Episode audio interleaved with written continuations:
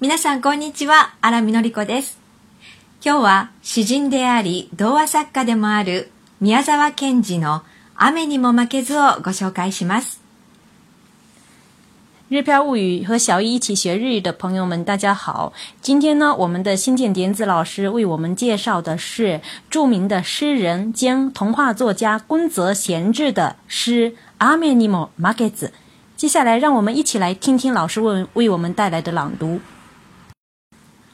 雨にも負けず、宮沢賢治。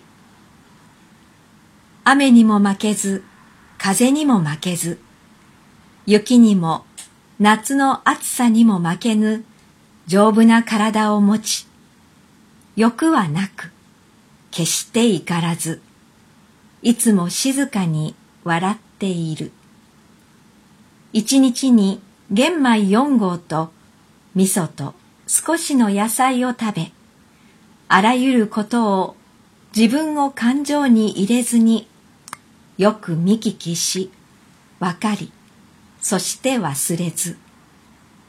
野原の松の林の影の小さなかやぶきの小屋にいて、東に病気の子供あれば、行って看病してやり、西に疲れた母あれば、行ってその稲の束を追い、南に死にそうな人あれば、行って怖がらなくてもいいと言い、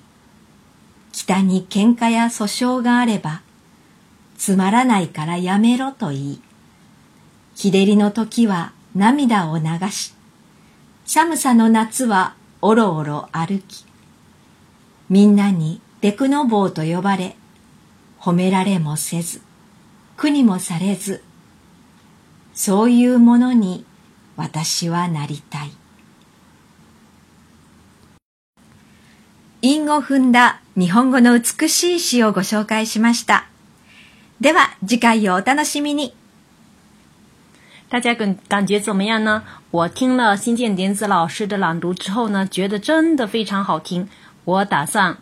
要把这首《阿美尼莫马给子》作为自己朗读训练的题材来训练自己的。